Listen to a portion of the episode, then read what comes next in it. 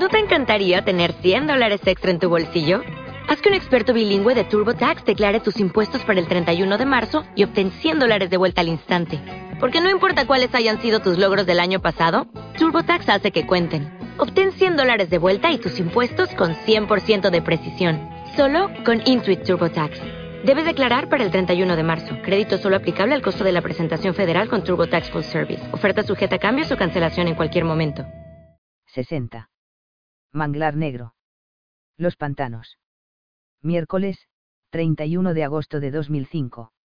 Habían salido del campamento antes del amanecer y llevaban más de una hora navegando por el pantano.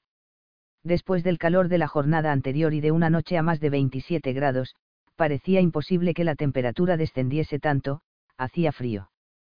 La humedad suspendida en el aire se adhería a la piel como una pátina de transpiración helada. Según empezó a calentar el sol, la niebla, que cubría toda la superficie del lago como una densa manta, comenzó a elevarse. El rostro pálido y demudado de Dupri delataba el sufrimiento vivido, pero, como para compensarlo, sus acciones estaban imbuidas de una decisión y una fuerza que parecían brotar desde el mismo lugar de donde ayer surgía el dolor. Susurraba indicaciones al oído de Bull, que iba guiando la lancha ayudado por dos pescadores. Amaya, Johnson y Charbow permanecían sentados en el fondo de la embarcación cubiertos con los capotes plásticos que los camaroneros les habían prestado. Y delante, el oscuro mascarón que era Medora presidía en vanguardia la proa de la embarcación custodiada por el Traiteur, que había insistido en acompañarlos. Navegaron las orillas anegadas por la tormenta y la subida de las aguas de dos días atrás, que volvían poco a poco a recuperar sus márgenes. Las hileras de cabañas que se habían enclavado en las orillas originales aparecían, en el mejor de los casos, destrozadas, ladeadas sobre sus cimientos como si una poderosa mano las hubiese retorcido, o volcadas hacia adelante, inclinadas como cortesanos ante la majestad del Bayou. Flotaban árboles a la deriva otros, medio arrancados, habían cegado sendas de agua en medio de la vegetación. Entre los canales marrones de lodo, avistaron el palo mayor de varios barcos camaroneros que se habían ido a pique arrastrando al fondo el modo de vida de sus propietarios. El sol comenzó a calentar en cuanto terminó de amanecer y las estalagmitas de niebla fueron sustituidas casi a la vez por nubes de mosquitos que se movían en zumbones cirros sobre el agua. Penetraron en un bayou, que incluso con la primera luz de la mañana de un día radiante resultaba oscuro. Las altas copas, hasta las que nunca llegaría el agua, cerraban el camino cerniéndose a los lados como en un túnel de vegetación. Los pescadores les indicaron que mirasen al lugar donde sobresalían los montículos rugosos de los ojos de los caimanes que los observaban desde el agua. Clive apuntó con su escopeta hacia la espesura de las copas. Atentos arriba, las serpientes se refugian en los árboles cuando hay subidas de agua y a menudo se dejan caer sobre sus presas. Aprensivos miraron hacia arriba conscientes de que su poca pericia en el pantano les dificultaba mucho distinguir a un reptil de una rama, o de una de aquellas oscuras lianas que pendían de todas partes. La corriente del Bayou se fue extinguiendo mientras penetraban, más y más, en un remanso de poca profundidad. Bull detuvo el motor y levantó la hélice del agua. El terreno que se extendía por delante era un tupido bosque de árboles, de no demasiada altura, cuyo porte achatado contribuía a oscurecer todavía más el espacio entre ellos. Las raíces aéreas salían del agua formando en su base un entramado intrincado y nudoso, como hecho de huesos, similar a un manglar, pero completamente negro. Amaya percibió un movimiento entre las sombras y apuntó su arma hacia allí. Un jabalí y media docena de jabatos se acercaron curiosos a la orilla. Uno de los pescadores levantó su arma y Dupri le miró negando. Ni se le ocurra, lo último que queremos es anunciar nuestra presencia. El hombre chascó la lengua disgustado. Si hay algo que distingue a un buen cajún es ser capaz de comer de todo, y mire usted, creo que comer se va a poner complicado durante una temporada. Un jabalí puede solventar la papeleta del sustento en mi casa un par de semanas, y eso es mucho tiempo, se quejó sincero el hombre. Quizá a la vuelta, le concedió Dupri. En la proa del barco, la oscura figura de la muerte se movió un poco. El capote que la cubría se deslizó por su espalda dejando a la vista su esquelética figura. El entablillamiento y el profuso vendaje blanco que el Traiteur había añadido para reforzar la férula y el vendaje que le habían puesto en el hospital captaron la escasa luz del pantano haciendo refulgir las vendas como si tuvieran luz propia. Medora se inclinó hacia adelante estirando sus huesudas manos sobre la proa. Dupri había levantado una mano, en señal inequívoca, pidiendo a todos que esperaran, aunque había sido innecesario. Todos contenían el aliento observando la anomalía que suponía su sola existencia. Escuchaban turbados el estentóreo sonido que brotaba de su boca cada vez que se movía, como un skate de agua silbante, seguido de una absorción flemosa. Medora alzó su pierna herida por encima del abultado borde de la embarcación y se dejó caer al otro lado con un torpe chapoteo. Dupría sintió bajando la mano e indicando que la siguieran. Quizá las patas duras y delgadas de un jabalí eran adecuadas para aquel terreno, pero los pies humanos se enganchaban en las raíces que se elevaban de entre el agua. Resbalaban sobre su nudosa superficie redondeada, y los huecos en el entramado eran tan profundos que una pierna entera cabía entre ellos. Medora iba delante seguida por el traiteur. A pesar de la imposibilidad de doblar su pierna entablillada, que la hacía tambalearse peligrosamente, avanzaba más rápido que ningún otro miembro de la expedición. Amaya miró a Dupri y pensó en sus palabras de la noche anterior, sin duda iba a tener que echar mano de todas las variables posibles, pensó, porque avanzar por aquel armazón de ramas tras Médora era lo más parecido a perseguir a un zombi por un osario infinito que amenazaba con tragárselos en cualquier momento. El olor era intenso, a madera mojada, a hongos y a agua estancada y viva. Intentaba no pensar en las serpientes, en los caimanes que pudieran ocultarse entre el manglar negro. Llevaba puestos sus guantes y evitó tocar las cortezas de los árboles, cubiertas de hormigas de fuego y de orugas venenosas. Pero se daba cuenta de que aquel lugar era lo más parecido al infierno y que las probabilidades de sobrevivir allí para alguien que no hubiese nacido en el pantano eran ínfimas. La intensa concentración que requería mirar dónde se pisaba y la preocupación por no extraviar a Médora le habían hecho perder la noción de la dirección, de la distancia y del tiempo. Cada vez que levantaba la cabeza, un nuevo tramo idéntico al superado aparecía ante ella. Se volvió varias veces a mirar, preocupada por Dupri, que lo seguía un poco rezagado con uno de los camaroneros.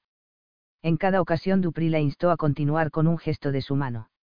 Mientras, Amaya comenzaba a preguntarse si había sido buena idea dejarse guiar por una mujer casi ciega y si conseguirían salir alguna vez de allí. Como si el hado quisiera responder a su pregunta, la intensa luz del sol de la mañana brilló sobre una pradera que se abría frente a ellos.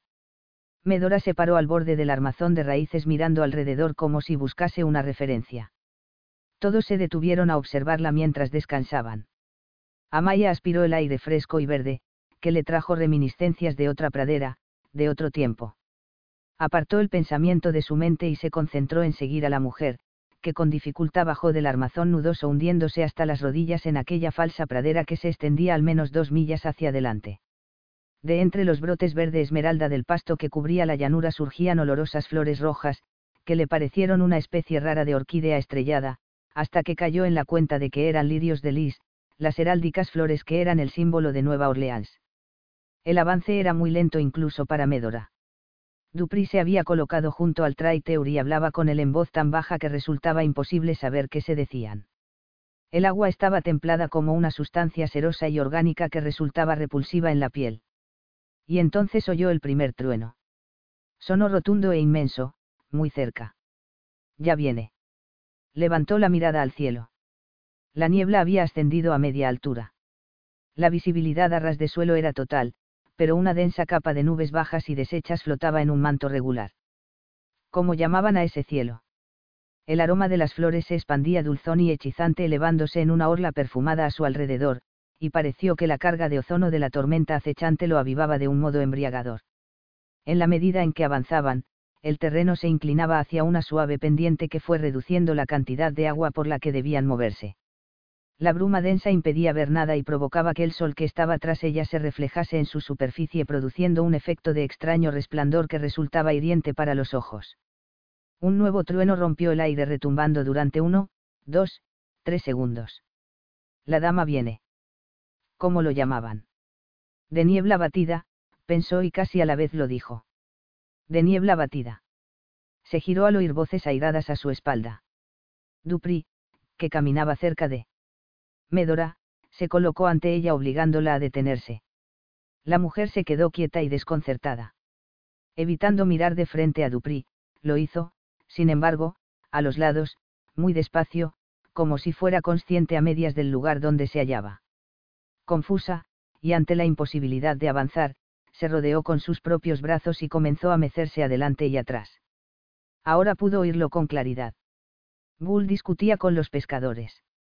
Miró a Dupri que le hizo un gesto para que fuese a ver.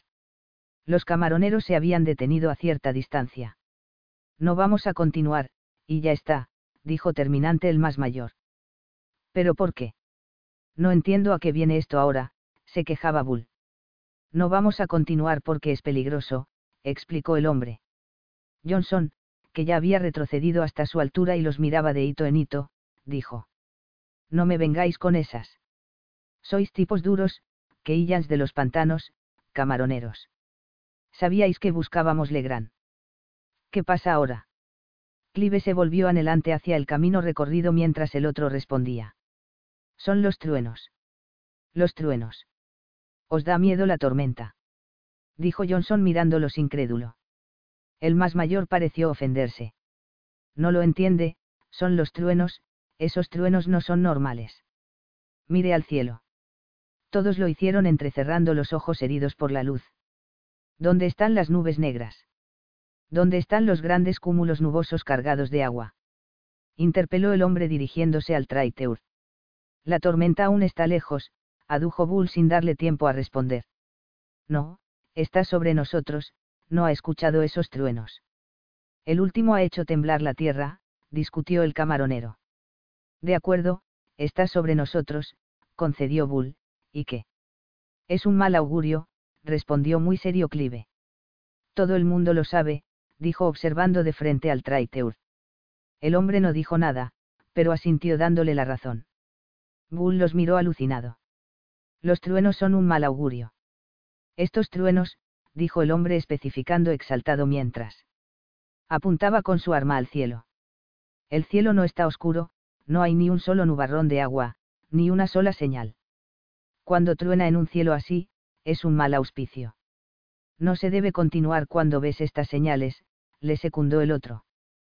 ¿Por qué? preguntó Burlón. ¿Qué puede pasarte?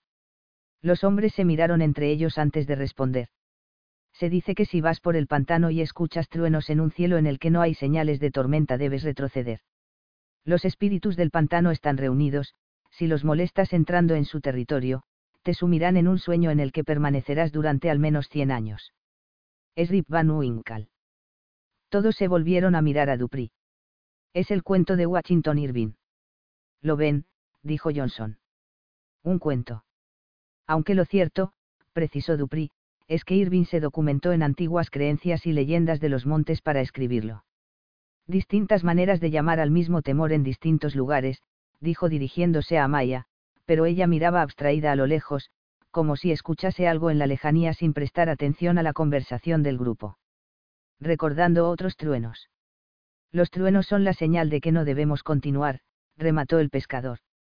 Pensábamos que sabían a dónde iban, pero nos guía esa zombi.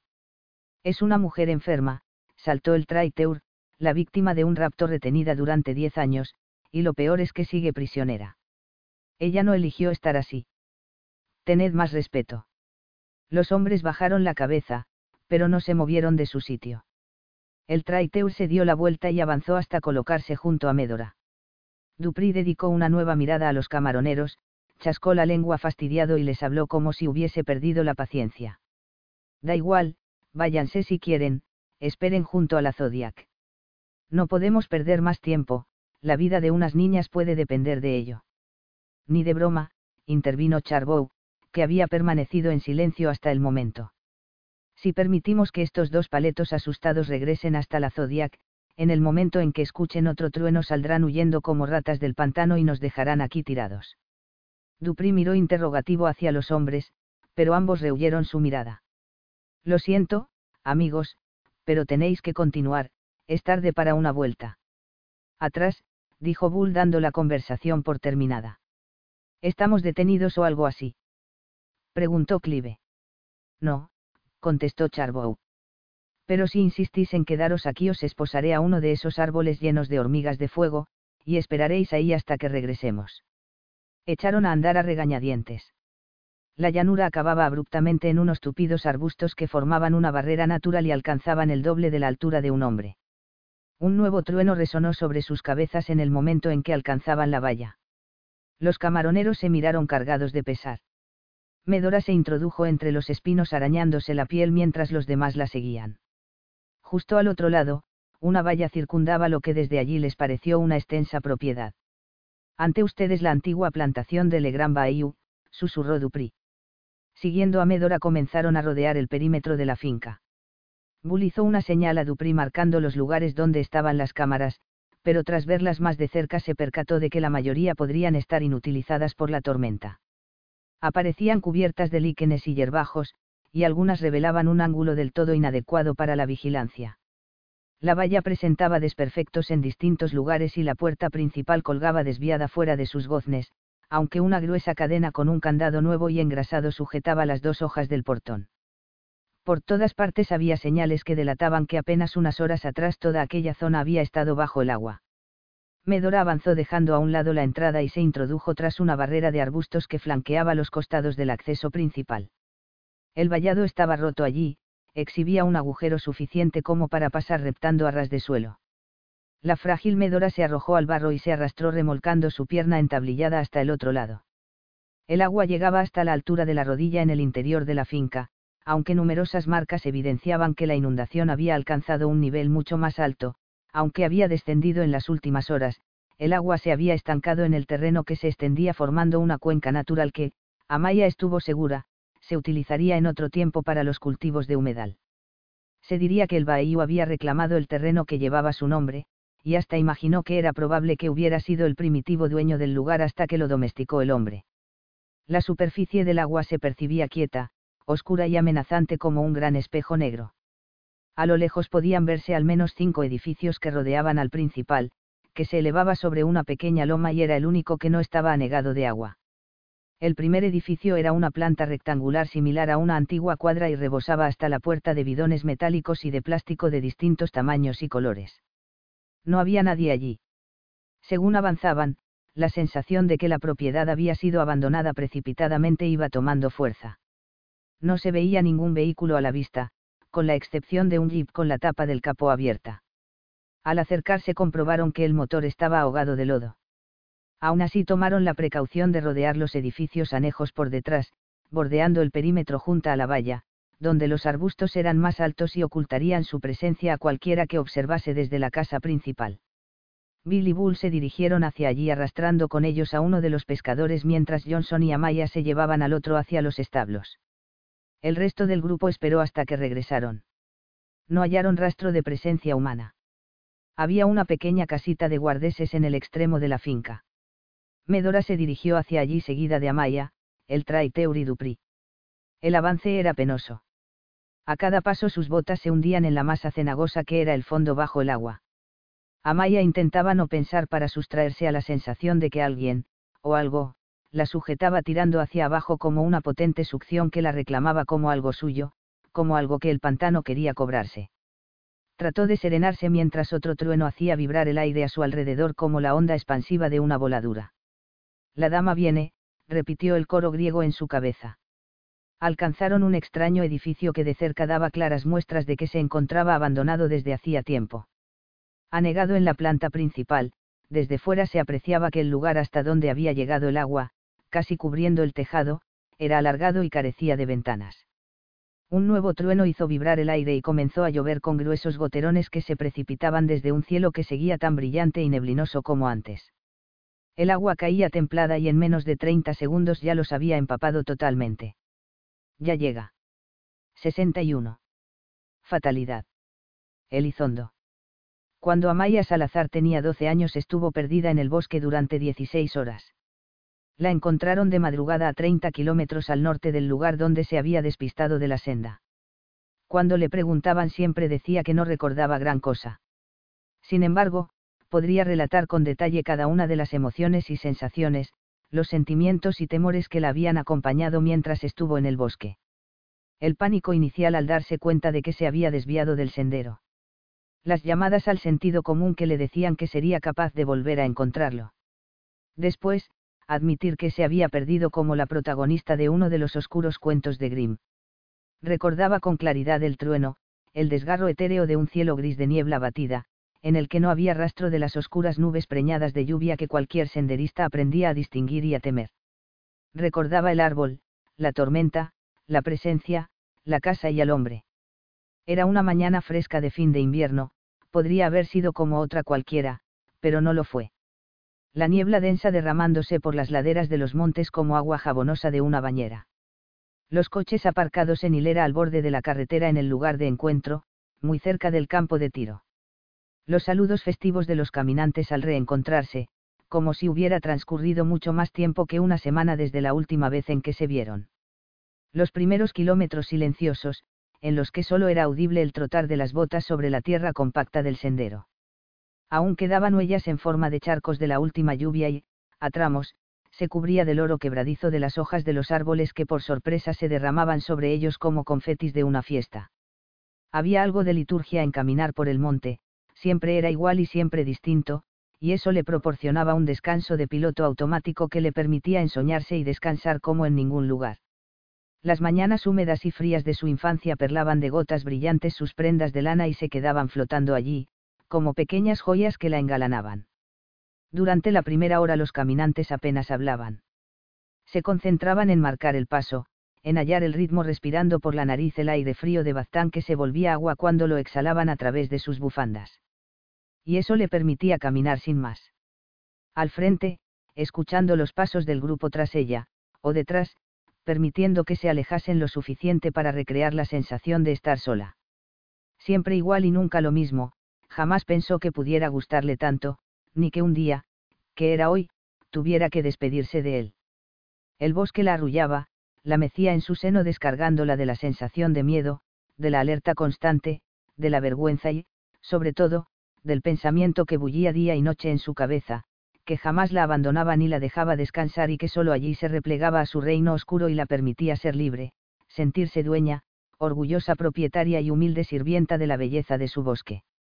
Podría haber sido una mañana como otra cualquiera, pero era la última. Se iba, y solo echaría de menos al bosque y a Ipar. La tía iría a verla, pero no volvería en mucho tiempo a su bosque, y era imposible llevar a Ipar. Cada vez que lo pensaba los ojos se le llenaban de lágrimas. Se detenía y, arrodillada, abrazaba al perro hundiendo su naricilla entre el abundante pelaje de su cuello. Y él, como si presintiese ya que tenían que separarse, se encajaba como el mejor amigo en su abrazo y limpiaba el llanto de su rostro a lametones. Hizo muchas fotos de Ipar. Dispuesto a su abrazo, caminando a su lado, adelantándose para explorar la senda por la que ella iba a pasar, mirándola embelesado como un chalado con la lengua fuera y los ojos llenos de risa, y como más le gustaba, parado, muy quieto, escuchando atento los sonidos que procedían de la parte oscura del bosque, que le hacían gruñir advirtiendo, a quien fuera, que debía mantenerse allí. Amaya dejó que el grupo se alejara buscando plasmar el sendero vacío. Caminó un par de pasos y un reclamo de blancura entre la hierba llamó su atención. Una prímula tan pálida que parecía estar muriéndose de frío, quizá la primera, pensó la niña sintiéndose privilegiada, como si el bosque quisiera regalarle algo especial en su despedida. Y Par, contagiado de su curiosidad, olisqueó la flor provocando la risa de la niña, hasta que vio que sin querer la había tronzado con su hocico. Pero qué bruto eres. Se arrodilló apartando a Ipar e intentó colocar la flor derecha entre su mullida corona de hojas verdes. Pero fue en vano, la frágil florecilla estaba por completo cercenada de su tallo. La sostuvo entre sus dedos mientras miraba a Ipar entre disgustada e indulgente, y, entonces, vio el árbol.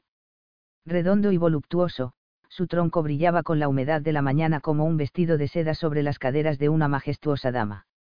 Amaya alzó la mirada para comprobar que el grupo aún era visible desde donde estaba. Salió del sendero y hubo de bordear las ramas caídas de una ya y una barricada de altos helechos, que como centinelas custodiaban la senda abierta ante el árbol dama era magnífico de una manera primitiva, natural y antigua.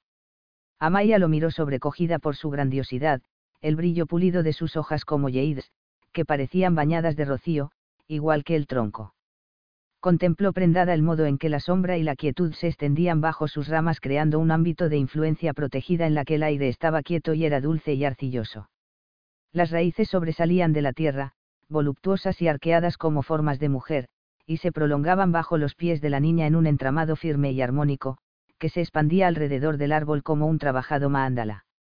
En un acto impulsivo se agachó y depositó la flor que aún llevaba entre los dedos en una oquedad entre sus raíces.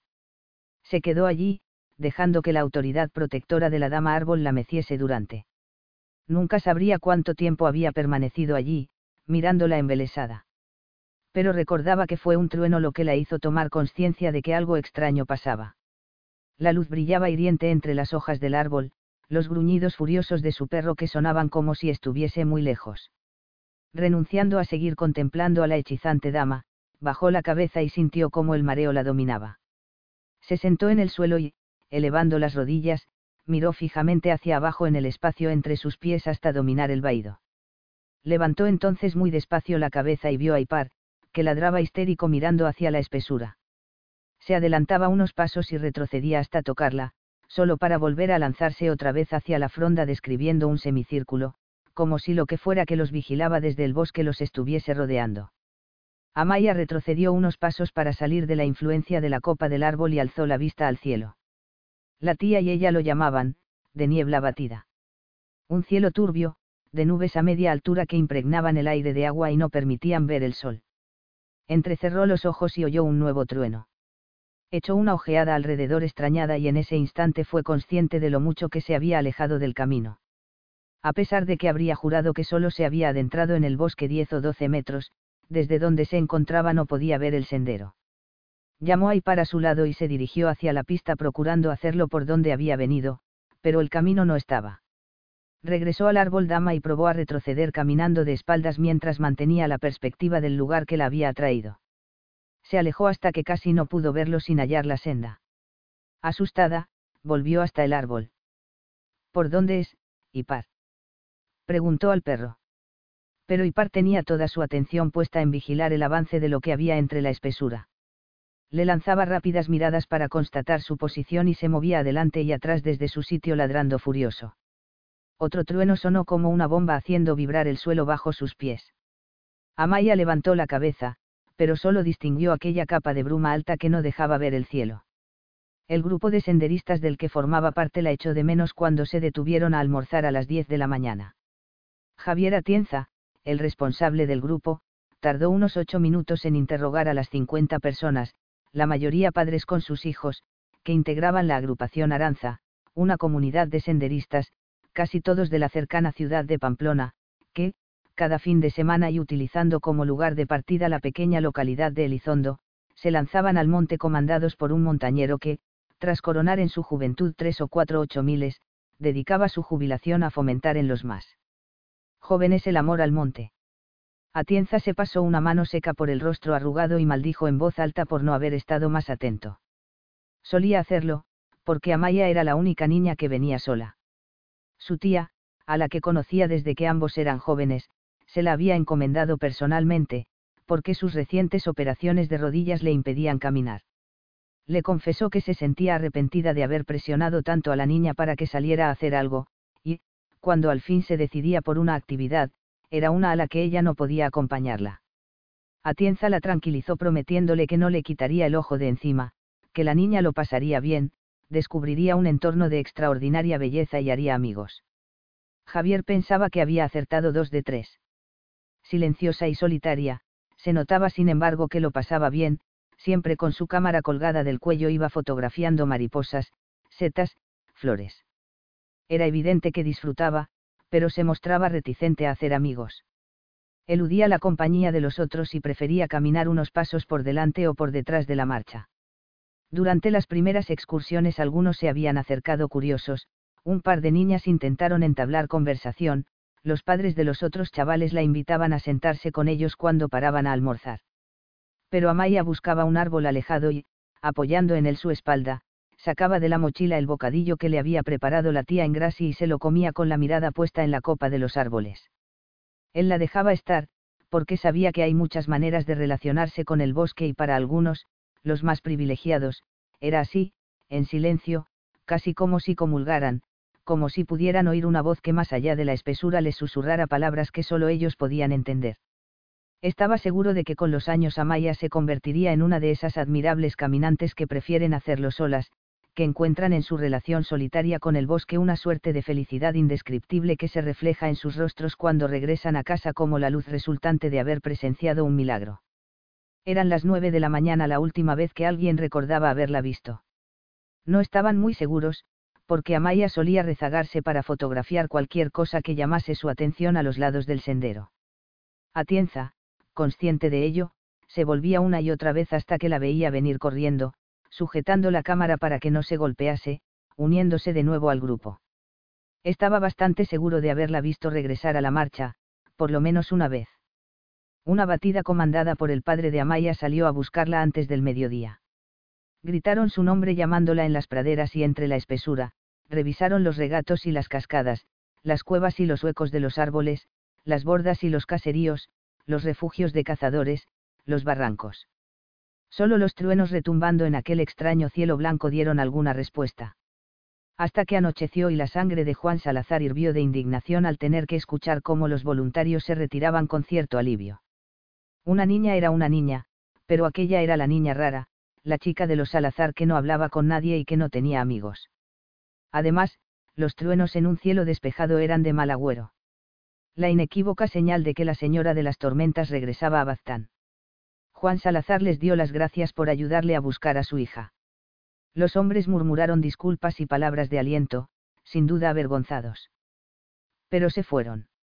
Juan Salazar continuó la búsqueda junto a media docena de cazadores, algunos pastores, los guardias civiles de Elizondo y el propio Javier Atienza, que, enfermo de culpabilidad y pálido como un muerto, se había negado a comer y a beber hasta encontrar a la niña. A las ocho de la tarde había oscurecido por completo. Entonces estalló la tormenta. Y para había vivido otras tormentas. No le asustaba el ruido de los truenos, o la luz del rayo, pero le preocupaba lo que se ocultaba en la espesura. El agua caía helada sobre Amaya. La niña se encogió tiritando bajo la capucha de su abrigo, que estaba totalmente calado de lluvia. El agua se escurría, como por un caño, por la mano con la que se sujetaba al largo pelaje en el cuello de Ipar, dejando su piel aterida no se veía nada, excepto en los momentos en que los rayos cruzaban el cielo iluminando la noche, entonces, como imbuida por una nueva fuerza, Amaya retomaba la vereda y continuaba caminando siguiendo la senda, que en un segundo de luz había grabado en su memoria. Ipar podía notar que la niña estaba muy cansada. A ratos, como ahora, se rendía sentándose en el suelo para descansar, entonces él se le acercaba para darle calor mientras percibía cómo bajaba su temperatura y los latidos de su corazón se ralentizaban. Amaya lo abrazaba cerrando los ojos, se apoyaba en su cuello y se dormía, solo para despertar transcurridos unos segundos, asustada y febril. Ipar sabía que no era bueno que se durmiese bajo la lluvia, pero cuando caminaba lo hacía en la dirección equivocada, y a pesar de que Ipar le había enseñado e insistido de todas las maneras en que un pastor puede guiar a su oveja, Amaya seguía yendo hacia el norte, como si de algún modo obedeciese al heraldo oscuro que se ocultaba entre la fronda y que sutilmente aún marcaba el camino a la niña. Ipar no podía hacer mucho más que permanecer junto a la pequeña, escuchando atento los movimientos en la espesura, gruñendo y ladrando de vez en cuando para avisar a lo que acechaba de que no podía acercarse, no mientras él estuviera allí. 62. Le Grand Bayou. Los pantanos. Miércoles, 31 de agosto de 2005. Al rodear la propiedad vieron la entrada. La puerta estaba abierta de par en par, pero, a diferencia de los demás edificios, en este alguien había trabado la hoja con una rama para mantenerla así. Nada más traspasar el umbral, Medora se pegó a la pared como un pequeño ratón. Como si recordara, miraba horrorizada las paredes decoradas de aquel lugar. Las cabezas cercenadas de pumas, jabalíes, caimanes y cocodrilos disecados sobresalían de sus bases en la pared desde media altura hasta cerca del techo, donde llegaba la marca del agua. El pelo de los animales se veía apolillado y mate por el tiempo, y aunque el calor lo había secado, el pelaje se había apelmazado de lodo y agua sucia, dándoles un aspecto enfermo y tiñoso que resultaba repulsivo. Había dos grandes mesas rodeadas de bancos que aparecían volcados. La parte superior quedaba justo fuera del agua, pero los tableros estaban cubiertos de pecina. Media docena de ventanas embarradas partían de la línea a la que llegaba el agua. Comparada con la brillante luz del exterior, la estancia se veía casi en penumbra. Los cristales habían resistido de milagro, pero estaban tan cubiertos de limo del pantano que apenas dejaban pasar la luz. En la mitad del edificio podían observarse las vigas de madera que contenían el tejado, la otra mitad estaba ocupada por un altillo voladizo al que se accedía por una escalera de dos vueltas. La puerta en lo alto de la escalera estaba abierta, a través de ella les llegó el inconfundible sonido de una tonada silbada, audible por encima del ruido de la lluvia contra el tejado del pabellón. Casi a la vez, y sin darles tiempo a replegarse, un hombre asomó por el vano. Se había desnudado de cintura para arriba, caminaba de espaldas y comenzó a descender de esa manera, mientras arrastraba lo que parecía un fardo, que fue descendiendo escalón a escalón con golpes secos. Todos apuntaron sus armas hacia él mientras esperaban la señal de Dupri. Medora empezó a chillar, su grito fue como el de un animal aprisionado en una trampa, con movimientos espasmódicos que sacudían su cuerpo como si tratase de liberarse o agonizara.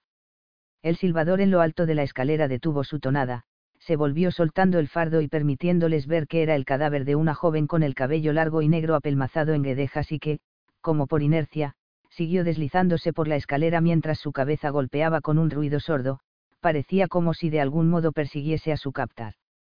Este intentó en un primer momento subir de nuevo en dirección al piso superior, pero el cadáver escurriéndose por las escaleras le obstruía el paso. Jason Bull disparó, probablemente uno de los camaroneros también lo hizo, pero ambos fallaron. El hombre se movía con extraordinaria rapidez y de la cintura de su pantalón extrajo un arma con la que comenzó a disparar y alcanzó a los animales muertos varias décadas atrás. El pelaje apelmazado saltó describiendo un arco de virutas y serrín que cayeron como nieve sobre Médora. El silbador bajaba deprisa la escalera, pero antes de que llegara abajo, en el último descansillo, Charbow lo interceptó lanzándose sobre él y derribando la barandilla, con lo que ambos cayeron a un metro de agua forcejearon entre los gritos de los demás, que intentaban apuntar al hombre y le instaban a rendirse. Se oyeron varios disparos amortiguados por el agua lodosa, y el silbador quedó inmóvil sobre Charbow, que se lo quitó de encima saliendo del radio donde la sangre empezaba a teñir el agua oscura. Medora había dejado de chillar. Se volvieron hacia ella y vieron que el traiteur le había cubierto la cabeza con su chaqueta. Eso parecía tranquilizarla. Se quedó inmóvil contra la pared, apenas sostenida por los frágiles huesos de sus piernas. Parecía un gran pájaro sarnoso y desplumado cubierto por un capuchón. Pero estaba en calma. Se mecía adelante y atrás y emitía aquel siseo como de fuga de agua. El vendaje se veía sucio y una mancha parda afloraba desde la herida abierta en su piel. ¡Oh, Dios! exclamó el traiteur. Corrió hacia ella y la alcanzó en el momento en que sus piernas cedían incapaces de sostenerla. De rodillas en el agua, pasó un brazo bajo los esqueléticos hombros de Médora y a duras penas consiguió mantener su cabeza fuera del lodo. Con la otra mano trataba de detener la hemorragia que, como una mancha de tinta roja, se extendía ampliándose por la tela mojada de aquel absurdo camisón de florecillas. El traiteur negaba sacudiendo la cabeza ante la injusticia, mientras miraba el rostro devorado por la muerte, en el que, en aquel momento, justo al final, una hermosa, aunque pálida, luz brillaba en los ojos moribundos de aquella niña de vida robada. Medora no chillaba, no gritaba, pero movió los labios como si tratase de decir algo. El traiteur inclinó la cabeza para escucharla sobre el estruendo de la lluvia que batía la cubierta. El cuerpo se le escurrió de entre los brazos y el abdomen se hundió en el agua sucia. Dupri y Bull se arrodillaron junto a él, ayudándole a sostener los pobres huesos de la joven y su cabeza fuera del agua. El traiteur puso entonces una mano en su frente y otra sobre su pecho sin dejar un solo instante de musitar su ruego de curación. Se inclinó de nuevo hasta pegar su rostro a la boca espantosa de la joven y escuchó. Siguió rezando por ella, incluso después de que aquella pequeña luz en sus ojos se hubiese extinguido para siempre. Dupri ayudó a llevarla hasta una de las mesas sin quitar ojo de la escalera. El cuerpo de la chica había quedado detenido casi en el inicio, una pierna se había girado hacia un lado provocando que se diese la vuelta y quedara trabado entre los dos tramos de barandilla. Bull susurró. Si hubiera alguien más arriba, creo que ya se habría asomado. Siempre que fuera armado, especificó Charbow. Se miraron asintiendo, salieron hacia la escalera pasando por encima del cuerpo inerte y ascendieron con rapidez uno detrás del otro. Cuando llegaron al descansillo del piso superior se lanzaron a los lados de la puerta. Asomando el arma primero y alternándose para mirar al interior, penetraron en la estancia. Bull se asomó al momento. Despejado. Hay un hombre joven muerto y, Dupri, hay más niñas aquí arriba, dijo haciendo un gesto que englobaba al Traiteur y a los pescadores. Será mejor que ellos no suban. Había cinco víctimas, todas niñas. Amaya calculó que estarían entre los 12 y los 16 años. Hacía horas que el agua había descendido y, aunque aún podía verse la marca muy cerca del techo, todo estaba seco.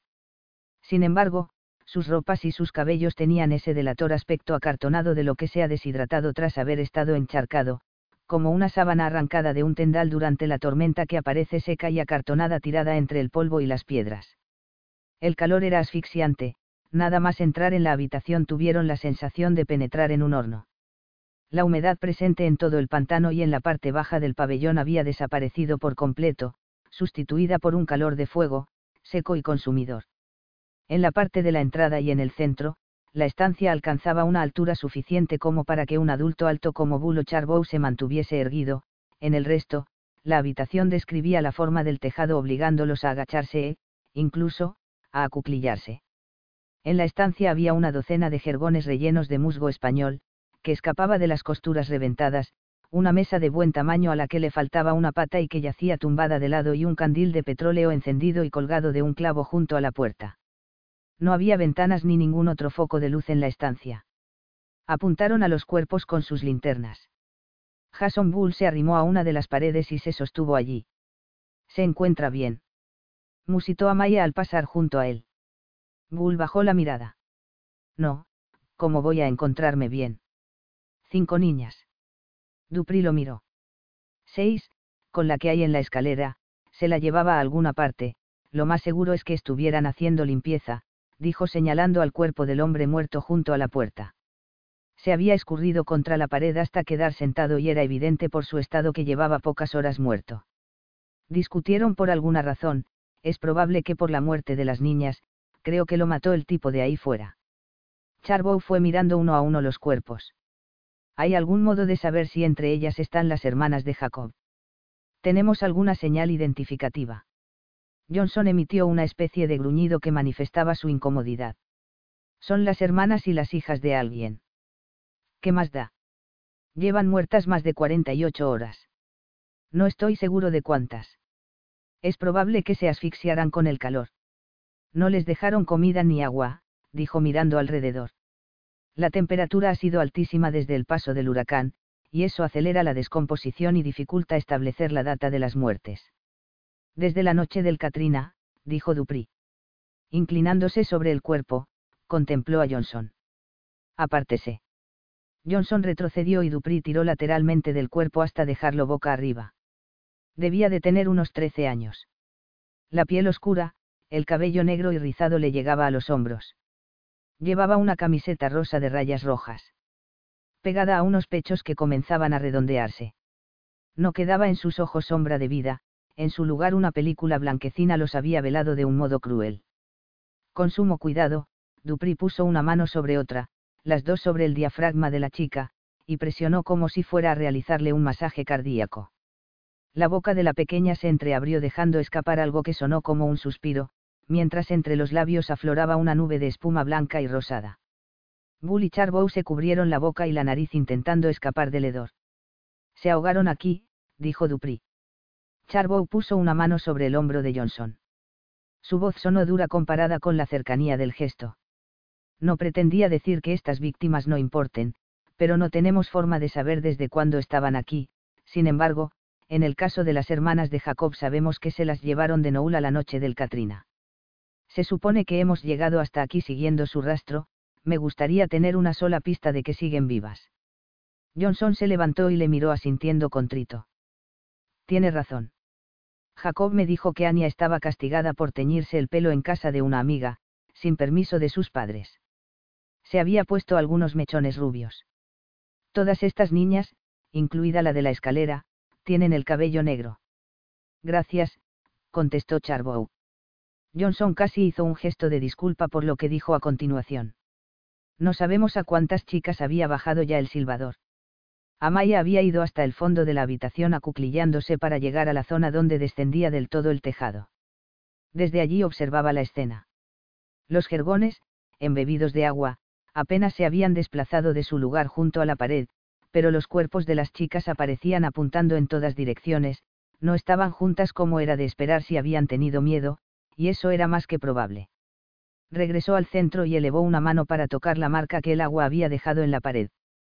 Se subieron a la mesa, dijo Amaya levantando la esquina que tocaba el suelo para mantenerla en equilibrio en su posición natural. Cuando el agua comenzó a inundar la habitación, debieron de sentirse aterrorizadas, estaban a oscuras. No hay nada con que alimentarlo, así que el candil debió de traerlo el silbador.